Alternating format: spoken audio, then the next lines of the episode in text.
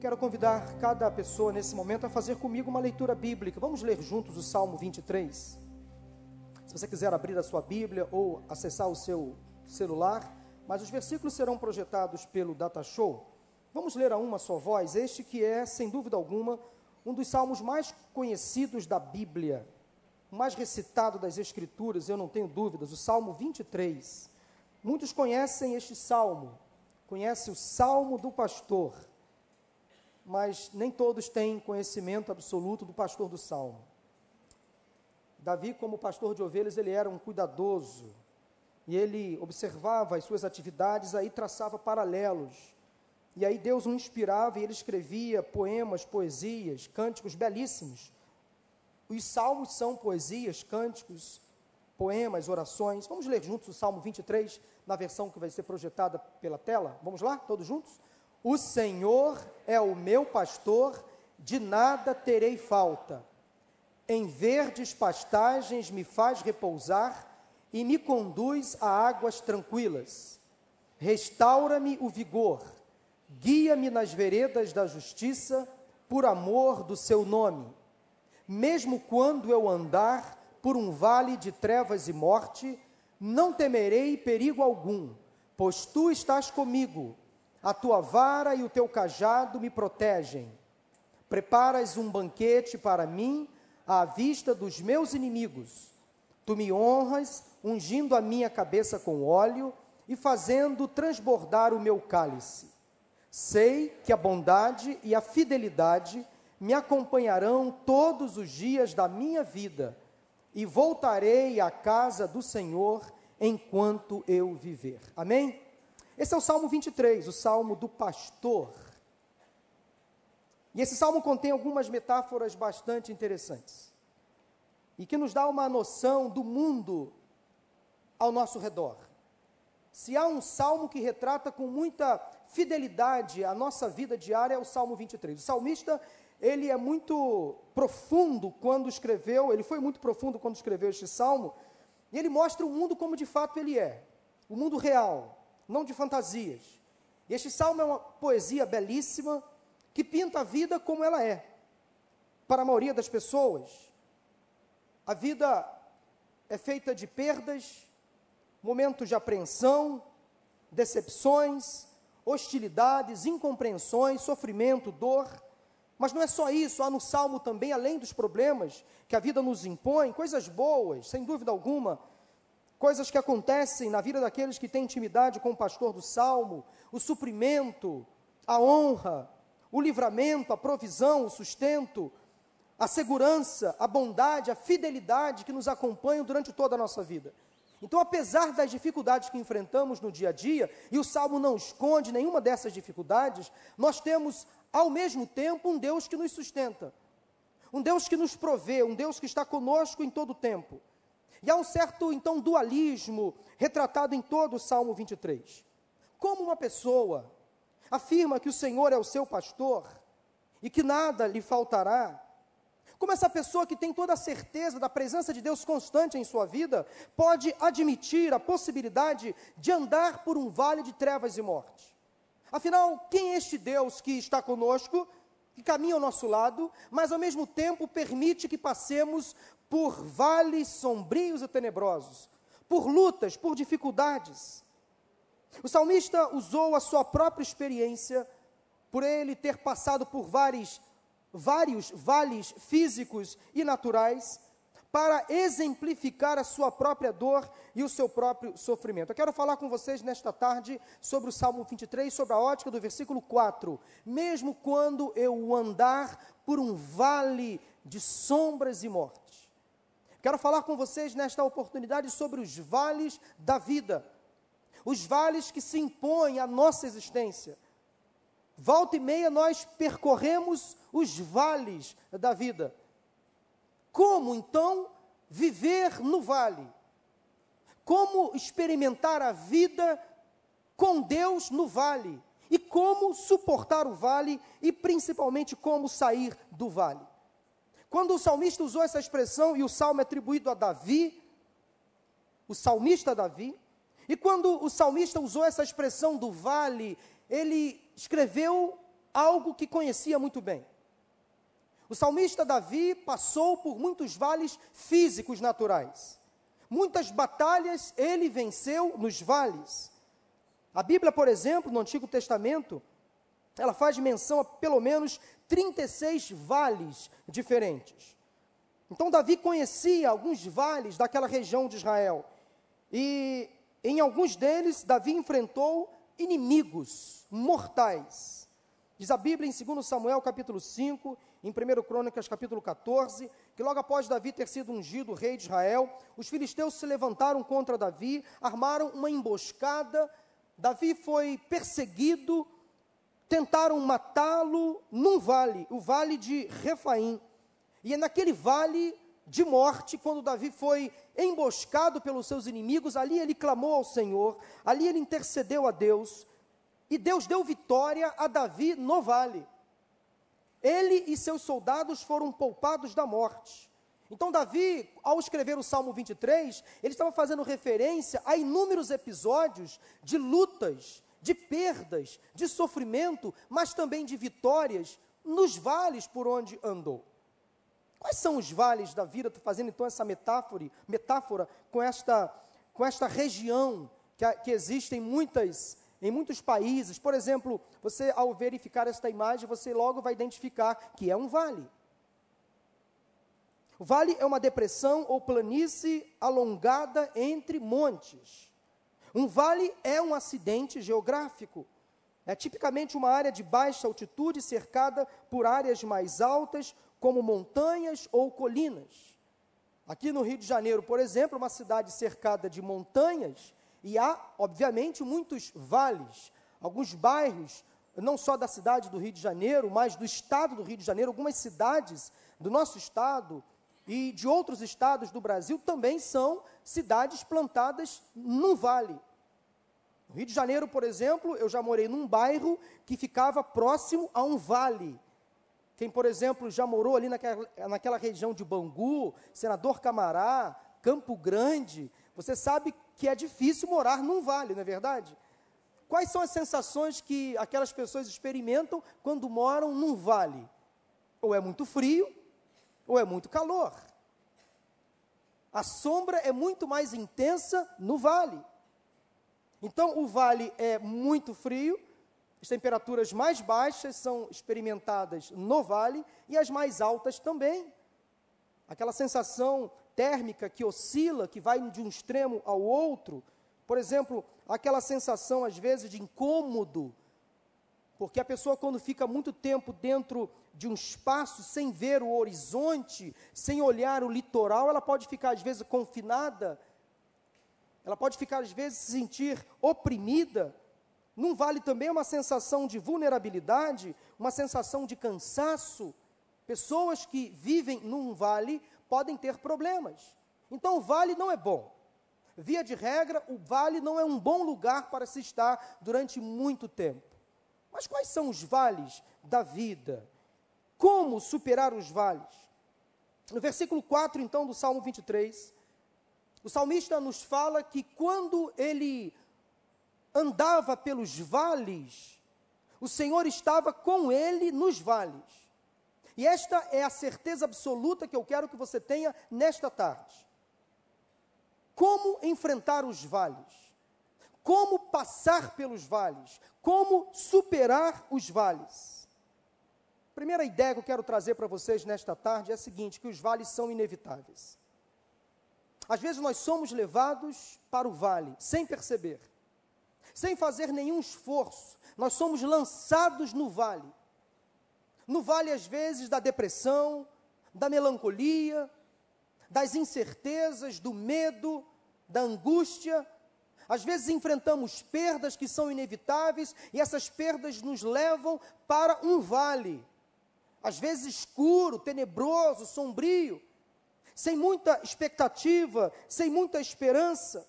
Então, aqui no Salmo 23, no versículo 4, Davi está falando de um vale profundo, escuro, onde parecia não haver nenhum raio de luz. Nós não podemos evitar os vales, meus irmãos e amigos. Passar por eles faz parte da vida, da história de qualquer pessoa. Então o salmista deixa claro inicialmente que o vale é algo que ninguém pode evitar. Ele não diz se eu passar pelo vale de sombra da morte. Ele diz quando eu passar, ou mesmo que eu passar. Mesmo que eu enfrente um vale difícil, o Senhor está comigo. Talvez você imagine nesse momento alguma dificuldade que você já viveu ou que está vivendo nesse momento. Uma tragédia, uma doença, a morte de um ente querido, uma perda de um emprego, uma crise familiar ou no casamento. Uma dificuldade que levou você a enfrentar uma terrível depressão. Um momento difícil, onde você às vezes não encontra respostas. Entenda que o vale chega para qualquer um de nós. Ninguém pode escapar do vale. O vale chega para altos e baixos, para gordos e magros, para pretos e brancos, para ricos e pobres. Não importa. Crianças, adolescentes, jovens, adultos e idosos. Todos podemos enfrentar os vales. Cristãos ou ateus, todos enfrentam os vales. Mesmo as pessoas mais fiéis a Deus, que confiam no Senhor, podem passar por vales difíceis, sombrios e tenebrosos. O vale não é uma condição, mas uma possibilidade, ou melhor, uma realidade na vida de muitas pessoas. Para muitas pessoas, o vale é uma possibilidade real, imediata, que acontece em todo o tempo. Há pessoas que não conseguem sair dos vales da vida, e os vales levam essas pessoas a viver uma vida de exaustão, de cansaço, estresse, ansiedade ou mesmo a depressão. Nenhum de nós consegue evitar os vales da vida. Esses vales fazem parte do nosso trajeto, do caminho de qualquer pessoa. Às vezes nós não conseguimos nos desviar dos vales, eles chegam sem pedir licença. Nós somos jogados de uma forma inusitada, porque a própria Bíblia nos afirma, com base nessa ideia dos vales sendo inevitáveis, que no mundo nós teremos aflições, tribulações, mas devemos ter um bom ânimo, porque se Jesus venceu o mundo e os vales que enfrentou, nós também podemos superar todos os obstáculos, todos os vales em que nos encontramos. Quem sabe você nesta tarde entrou aqui, enfrentando um momento muito difícil da sua vida, talvez o momento mais difícil da sua vida, você está vivendo neste momento, neste tempo. Os vales são imparciais, não são seletivos. Eles chegam às vezes sem a gente menos esperar. Primeira ideia que eu trago para vocês com base nesse texto, versículo 4 do Salmo 23, é que os vales são inevitáveis. Mas há uma segunda ideia que eu quero trazer para vocês nesse momento, é que os vales são terapêuticos. Sim, essa afirmação pode soar para alguns como uma grande utopia, como, pastor Paulo, um momento difícil, um vale de depressão, de angústia, de morte, de ansiedade, enfim, como isso pode servir para o meu tratamento, para o meu aprimoramento, o que eu tenho de fato a crescer, a melhorar num vale. Muitos fazem essas indagações, por que, Senhor? Por que comigo? Por que a perda? Por que a dor? Por que o sofrimento? Por que a doença? Por que eu não fui curado? Por que o milagre não veio? Por que a resposta da minha forma, como eu queria que acontecesse, não aconteceu? Por que eu não fui restaurado? Por que eu ainda não fui liberto? Por que aquela porta de emprego ainda não se abriu? Por que o meu casamento ainda não foi restaurado? Enfim, são muitos porquês que nos acompanham durante a vida inteira. Por que eu ainda não passei naquele concurso? Por que eu ainda não consegui aquele emprego? Os porquês nos acompanham a vida inteira. Todos nós temos os nossos porquês. Mas quando nós confiamos em Deus, o Todo-Poderoso, nós podemos ter absoluta certeza de que os problemas que nos afligem servem para o nosso amadurecimento, para o nosso tratamento, para o nosso crescimento terapêutico.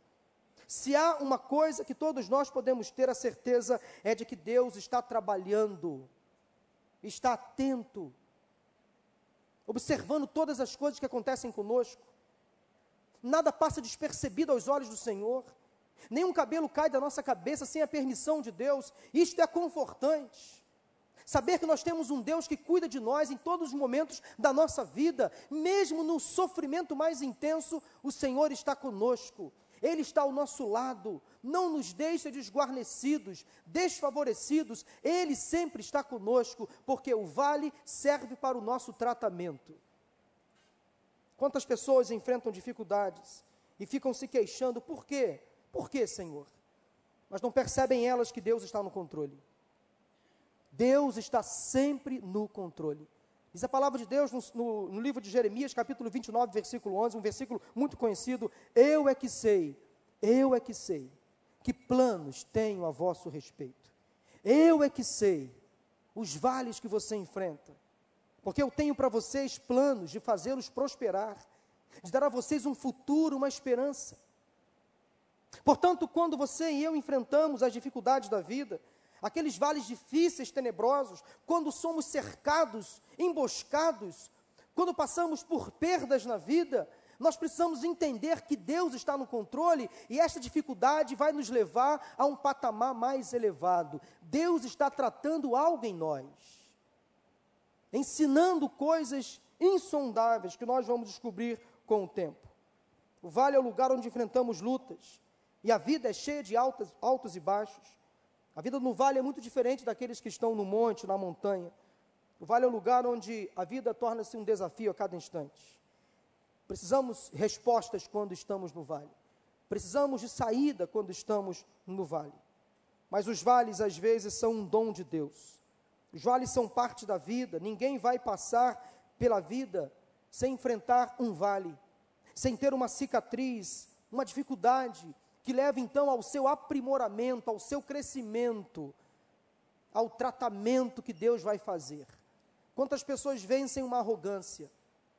Quantas pessoas às vezes vencem, vencem uma própria depressão quando passam pelo vale, quando são tiradas de lá, e o Senhor leva para o monte, e ela olha lá para baixo e fala assim: Eu já estive lá, eu sei o que é passar pelo vale. E aí ela pode ensinar, aí ela pode encorajar alguém que está passando por aquela mesma dificuldade que ela enfrentou vales são terapêuticos. Em terceiro lugar, os vales são didáticos. Mas como, pastor? Como um vale, uma dificuldade, uma luta pode me ensinar? Sim, pode ensinar. A Bíblia conta a história de um homem chamado Namã, lá em 2 Reis capítulo 5. Um homem altamente condecorado, militar, um general. E esse homem chamado Namã, chefe do exército sírio, altamente condecorado, ele foi levado ao vale da vergonha e da humilhação. Herói de guerra, respeitado em sua nação, Namã desfrutava como general, comandante do seu exército, de alto prestígio diante do rei da Síria. Mas Namã contraiu uma lepra e ele foi levado então para um vale. Um vale da tristeza, o vale da depressão. Um leproso naquela altura do campeonato era considerado um homem acabado, alijado, marginalizado. Em Israel, os leprosos eram tratados distantes das pessoas, longe do convívio. Era uma doença considerada imunda. Então, no auge da sua carreira, no momento mais importante da sua vida, Namã contrai lepra. Um comandante de um grande exército nem diante do seu rei ele pôde se apresentar. E ele, muito envergonhado, colocando a sua farda, tentando encobrir as chagas, as feridas. Uma certa ocasião, o exército sírio prendeu uma jovem que foi levada cativa, ficou presa na casa de Namã, e ali a esposa de Namã passou a conversar com aquela empregada. Aquela menina passou a ser empregada doméstica da esposa de Namã. E papo vai, papo vem, papo vai, papo vem. Eis que a esposa de Namã compartilha com esta moça empregada, dizendo do problema do seu marido. E aconteceu que aquela menina, mulher de Deus, ao ouvir do problema do seu patrão, do Namã, o grande general que estava leproso, confinado a viver para sempre daquele jeito, Aquela menina comentou com a sua senhora, com a sua patroa: Olha, eu conheço um homem. Ele é homem de Deus. E se o meu senhor, o Namã, tiver um encontro com este homem de Deus, eu creio que o meu Deus curará o meu senhor da lepra.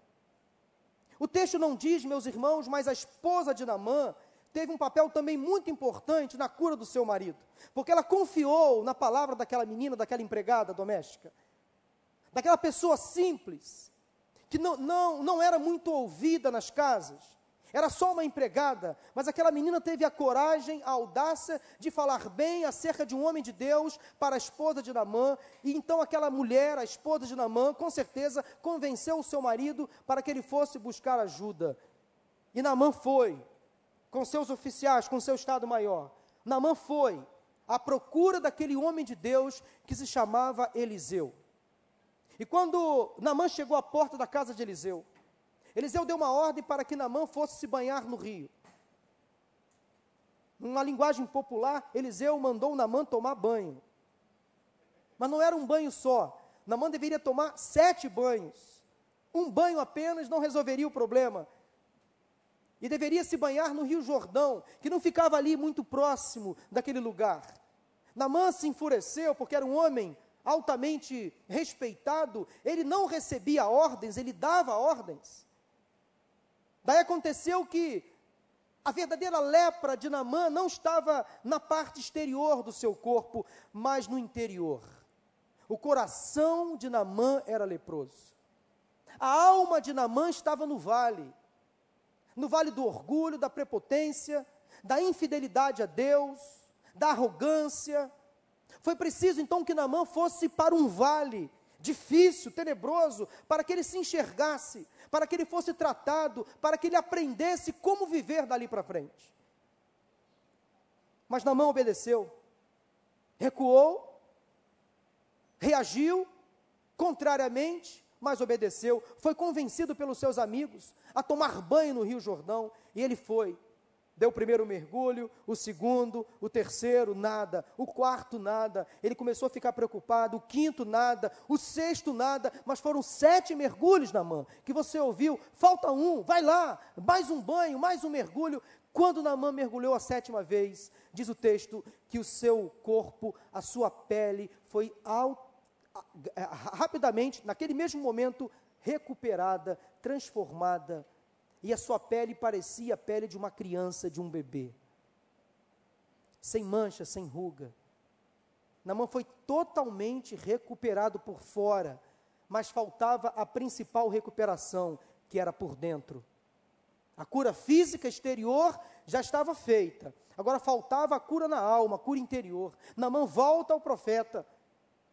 Namã precisava aprender mais alguma coisa. Foi preciso passar pelo vale para que alguma coisa além da cura física exterior fosse passada para ele. Agora ele volta humilhado, ele volta arrependido, ele agradece ao profeta Eliseu a cura, o milagre, a oração, a intercessão. Namã quis dar presentes para Eliseu, Eliseu não aceitou. Namã insistiu, Eliseu recusou. Namã confidenciou então para Eliseu um problema, porque o seu rei era um rei idólatra, devoto de uma entidade. Namã então pede um conselho a Eliseu, dizendo: Eliseu, o meu rei me leva a adorar o Deus dele no templo, lá no templo onde ele adora. O que, que eu vou fazer agora? Eu conheci o Deus de Israel, eu conheci o Deus vivo que transformou a minha vida. Sabe qual foi a resposta de Eliseu para Namã? Namã, vá em paz. Deus conhece o seu coração. Fica tranquilo. Se você tiver que cumprir algum protocolo profissional, Deus conhece o seu coração, Namã. Vá em paz. Namã foi viver a sua vida. O texto não conta, mas eu tenho certeza que a sua carreira continuou. A sua vida prosseguiu. Deus recuperou a sua autoestima. Mas Deus fez com que Namã aprendesse ali a viver uma vida de humildade, de reconhecimento. Namã reconheceu Deus como o Senhor da sua vida. Por isso que às vezes os vales são didáticos. Quantas coisas Deus nos ensina quando estamos passando pelo vale. O vale é sinal de que o Senhor quer nos levar a um nível mais profundo de conhecimento e de intimidade com Ele. É no vale onde aprendemos muitas coisas. Aprendemos a valorizar algumas coisas que antes não valorizávamos. Às vezes Deus usa pessoas, situações, para nos levar diretamente do vale do medo, da dúvida, da depressão, para depois sairmos desse vale para irmos para um monte, para uma montanha, libertos, refeitos, maduros, restaurados, conscientes de uma nova vida, de uma nova realidade. Foi preciso uma lepra para que Naamã aprendesse como viver. Foi preciso um vale da vergonha, da humilhação, para Naamã aprender então como enfrentar a vida. Mas há uma última lição que eu quero passar para vocês sobre os vales. Essa primeira lição é que vale, os vales são inevitáveis. Essa segunda lição é que os vales são terapêuticos. Essa terceira lição é que os vales são didáticos. A quarta e última lição é que os vales são temporários. E aí nós chegamos no momento talvez mais importante do Salmo 23. O cerne do Salmo 23 está no versículo 4. O versículo mais importante do Salmo 23 não é o primeiro versículo. Porque o salmista logo chega à conclusão de que o Senhor era o seu pastor e ele não teria falta de nada. Mas como uma pessoa que tem Deus como Senhor, que experimenta Jesus como seu pastor, como uma pessoa como nós, que temos a certeza da nossa salvação, podemos enfrentar dificuldades. Ora, a leitura precisa, correta, do Salmo 23, no primeiro versículo, é a seguinte: Se Deus é o meu pastor, Ele já me supre totalmente. Eu não sinto mais falta de nada, porque Ele é tudo para mim. Ele é tudo para mim, Ele me preenche completamente. Quando eu estou em Cristo, eu sou uma nova criatura e nada mais supre a minha necessidade do que a presença de Jesus. Vocês conseguem entender? Esse mistério da fé em Cristo, quando eu estou em Cristo, quando a minha vida está entregue nas mãos dele, eu posso ficar tranquilo. Eu vou passar por dificuldades, por lutas, mas ele vai me suprir totalmente. Se Deus é o meu pastor, eu não sinto realmente falta de mais nada. Porque mesmo que eu enfrente um vale de lutas, de dificuldades, conforme disse o versículo 4, mesmo quando eu andar por um vale de trevas e morte, não temerei perigo algum, pois tu estás comigo, a tua vara e o teu cajado me protegem. São a vara e o cajado do Senhor que nos tiram do vale. Os vales são temporários. O vale não é para a vida toda. Davi então admitia a possibilidade de atravessar o vale, mas não admitia a possibilidade de fazer do vale a sua casa permanente. Em Cristo, a nossa casa, o nosso lar, a nossa família, a nossa vida não ficam no vale eternamente. Ele tira a gente de lá, cedo ou tarde, o vale vai passar. Nós vamos ser levados pelo Espírito Santo de Deus ao topo, ao nosso lugar. O seu lugar, meu irmão, minha irmã, não é no vale da dúvida, do medo, da depressão, da angústia, Cristo vai dar a você respostas, Ele vai tirar, se é que já não está começando a tirar, Ele vai tirar você do vale em nome de Jesus. E quem sabe neste culto, neste dia, neste tempo, já é o início de um movimento que Deus já está fazendo em você para empurrar você para cima, para tirar você desse estado de miséria, de depressão dessa angústia sem fim, deste vale difícil e tenebroso, porque eu creio, à luz da palavra de Deus, os vales são temporários. O salmista escreveu no Salmo 30, versículo 5: Pode a tristeza durar toda uma noite, a alegria vem ao amanhecer. Esta é a certeza que temos, meus irmãos. Os vales são temporários. Quando falamos então em vale, nós não podemos deixar de falar em montanhas. Quem está no vale olha para cima e vê as montanhas, vê o monte. O vale só existe por causa da montanha. Se não fosse a montanha, o vale não existiria. Digamos que um está relacionado ao outro. Quando a Bíblia fala de montes, de lugares elevados, geralmente lugares onde as pessoas tinham encontros com Deus. É claro que criou-se uma mística nessa ideia do Deus que se revela no monte, do Deus que é mais autêntico no monte, do Deus que é mais poderoso no monte. Mas nós aprendemos que o mesmo Deus que se revela no monte se revela no vale. Ele está conosco em todo tempo, em todo momento, em toda circunstância. Ele não nos abandona em nenhum momento. Eu estou no vale com o Senhor. Quando eu vou para o monte, eu vou no monte com o Senhor. Ele vai estar comigo lá, acolá, em qualquer momento, em qualquer circunstância, em qualquer situação, o Senhor estará conosco. Ele está conosco em todo tempo. Talvez você esteja vivendo hoje um momento, talvez sem muitas apreensões, sem muitos problemas. Talvez você está navegando no mar tranquilo, sem muitas turbulências. Talvez a sua navegação está muito tranquila, muito calma, muito bondosa. Talvez você se encontra-se hoje num vale, ou não, mas talvez você se encontra hoje num monte. Olha, não se surpreendam, porque se os vales são temporários, os montes também tão, são temporários. Nossa vida é feita de altos e baixos.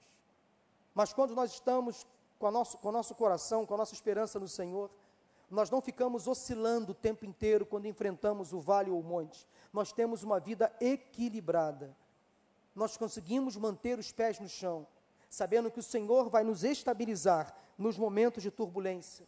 Ele vai nos tirar do vale quando for preciso, mas Ele vai nos sustentar com os pés no chão no monte, para que a nossa alma, o nosso coração não se encha de soberba, de vaidade ou de orgulho. O desafio é estar no monte. O desafio é permanecer no topo. Porque quando chegamos no monte, quando estamos no topo, nós passamos a não mais depender do Senhor. Nós nos sentimos autossuficientes.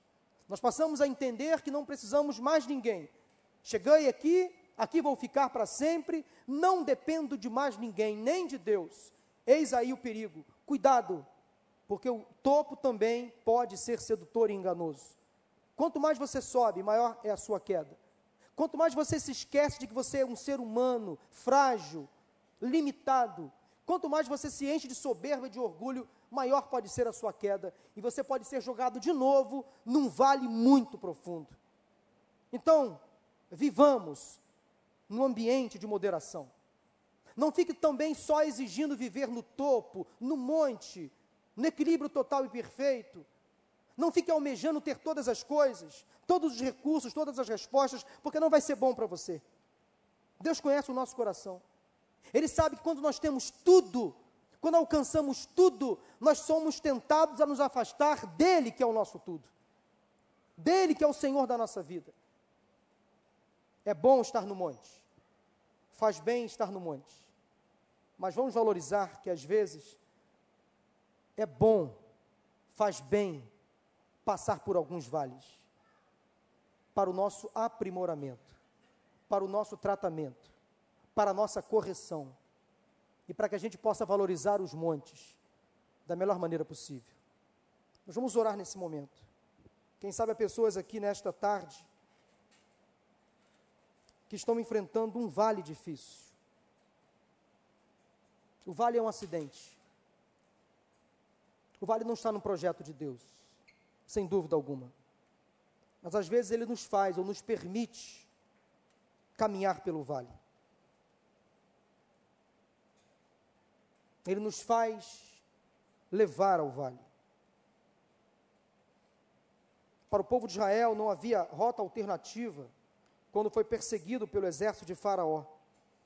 O povo estava caminhando por um vale, olhava ao redor, só via montanhas.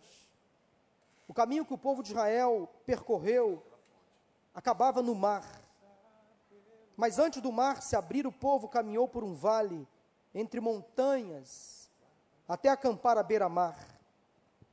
E quando aquele povo chegou na praia, se deparou com o mar, o vale levou o povo para o mar. Mas o povo clamou, Moisés clamou a Deus. E sabe o que Deus fez? Abriu o mar para o povo passar em seco. Significa dizer, na nossa vida, trazendo para a nossa realidade, quando o inimigo nos encurrala, quando a vida às vezes nos impõe certas dificuldades, obstáculos, o Senhor pode fazer o impossível para nos levar a uma existência melhor. Louvado seja o nome do Senhor, porque sempre há uma porta, sempre há uma saída, sempre há uma, um escape mesmo que diante de nós se levantem inimigos terríveis, o Senhor vai abrir um caminho, vai nos fazer sair do vale, do vale da sombra da morte, do vale da perseguição. Talvez as palavras do Salmo 23 sejam um pouco confusas para você. Talvez você, ao ler o Salmo 23, as palavras ficam meio que embaralhadas, sem uma explicação óbvia, lógica. Talvez ao olhar esta imagem você não sente muita firmeza, segurança nela. Você sabe que há palavras ali no salmo muito bonitas, mas você não consegue trazer isso para a sua vida. Num olhar superficial, o Salmo 23 passa despercebido para muitas pessoas. São palavras bonitas, mas que às vezes não fazem muito sentido para a gente. Mas quando nós olhamos o Salmo 23, à luz do Evangelho de Jesus Cristo, o Salmo 23 faz toda a diferença. Ele passa a fazer sentido. Compare esta imagem com os mesmos dizeres do Salmo 23, com essa outra aqui. Quando olhamos o Salmo 23 com o olhar da cruz de Cristo, do Evangelho de Jesus, aí sim as coisas passam a fazer todo sentido. Aí está o Salmo 23, a luz de Jesus Cristo. Ele é o nosso supridor. Ele é aquele que nos alimenta, que nos sustenta, que nos ensina, que cura as nossas enfermidades, que faz com que os vales sejam simplesmente momentos, momentos temporários, não mais eternos. E em nome de Jesus, você veio aqui nesta tarde para entender que Jesus Cristo está com você neste vale, mas Ele vai caminhar ao seu lado e vai levar você para um momento melhor. Este vale vai passar. Este vale inevitável que você está enfrentando vai passar. Tente extrair dele lições, aprendizado. Quem sabe Deus está tratando algo no seu coração nesta tarde para fazer você entender que esse momento vai passar, e eu creio que vai começar a passar a partir de hoje, em nome de Jesus. Eu quero orar por você. Vamos cantar uma música, Pastor Miquel e banda. Vamos ficar de pé nesse momento. Eu quero perguntar e convidar aquelas pessoas que estão aqui.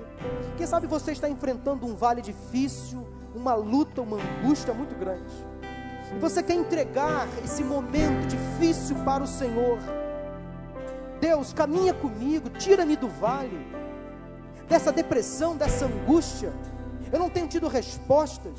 Ó Deus, leva-me às alturas, leva-me ao topo, leva-me ao monte, às montanhas. Durante esse cântico, eu quero convidar você a sair do seu lugar e vir aqui à frente. Nós vamos orar juntos. Pode sair do seu lugar se você quer entregar esse momento difícil que você está vivendo nas mãos do Deus Altíssimo Todo-Poderoso. Pode sair do seu lugar e vir aqui, nós vamos orar juntos.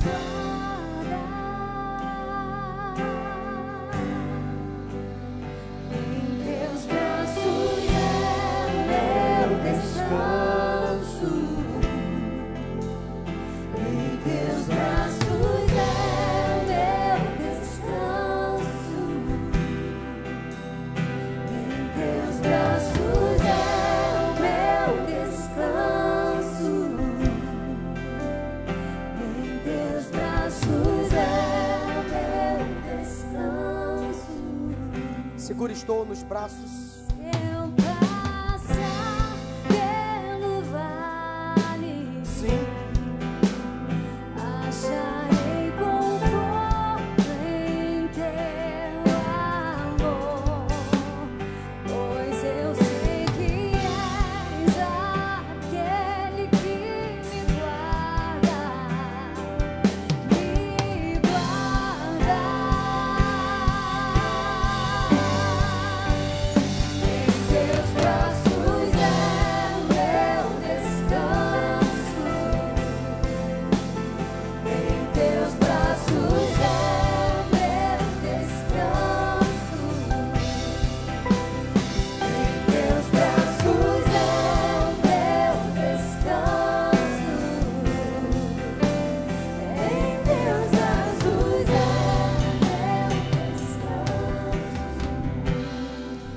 posso dizer que eu sei, ou eu tento saber o que alguns aqui estão enfrentando. Eu já enfrentei uma depressão profunda, irmãos. Sabe aquela depressão que deixa a gente acamado o dia inteiro, sem querer abrir a janela, sem querer ver pessoas, desistir do ministério, da própria vida. Eu já enfrentei um vale muito difícil. Mas sabe que eu tive a sensação muito clara, evidente da presença de Deus comigo naquele momento. Foi a presença de Deus em mim que não me fez desistir da própria vida, da família, do ministério. Foi a presença de Deus que me manteve de pé. Impressionante quando a gente enfrenta um momento difícil. E quando a gente não encontra forças nos outros, nem em nós mesmos, nós sentimos algo sobrenatural ao nosso lado. Essa é a presença do Espírito Santo.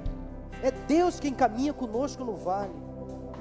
Por isso, em nome de Jesus, eu creio nesta hora que Deus está tirando vocês aqui à frente do vale, deste sofrimento, dessa angústia, dessa dor interminável. Ele está fazendo cessar hoje em nome de Jesus.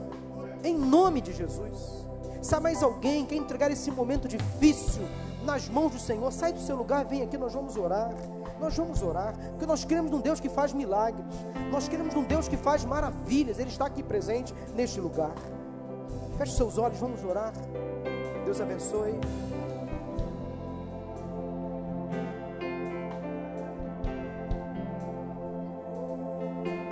Uma família aqui muito amada aqui, que eu conheço, que perdeu um, um bebê esta semana. Foi difícil demais para eles. Eles estão aqui. Olha o paradoxo da vida, irmãos. Um bebê de 40 dias. Deus o levou. Eu fui lá fazer aquele sepultamento junto com essa família que está aqui. Foi um sofrimento muito grande para os pais que estão aqui, para os tios, para os avós, para os amigos, né? E numa capela próxima tinha uma irmã da nossa igreja sepultando uma senhora de 94 anos. Olha os paradoxos da vida.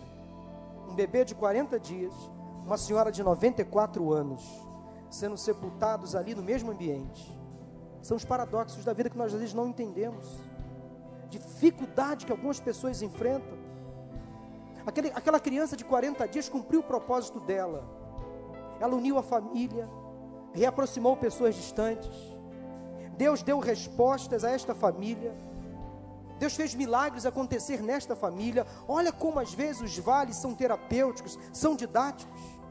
Que Deus é esse que nos permite passar por sofrimentos para que nós possamos enxergar coisas grandiosas, coisas tremendas, a Sua própria presença em nós, respostas que Ele dará, o conforto do Seu Santo Espírito. Louvado seja o nome do Senhor. Mesmo na dificuldade, meu irmão e minha irmã, continue acreditando: Deus está com vocês. Deus está com vocês. Ele não vai abandonar vocês, viu?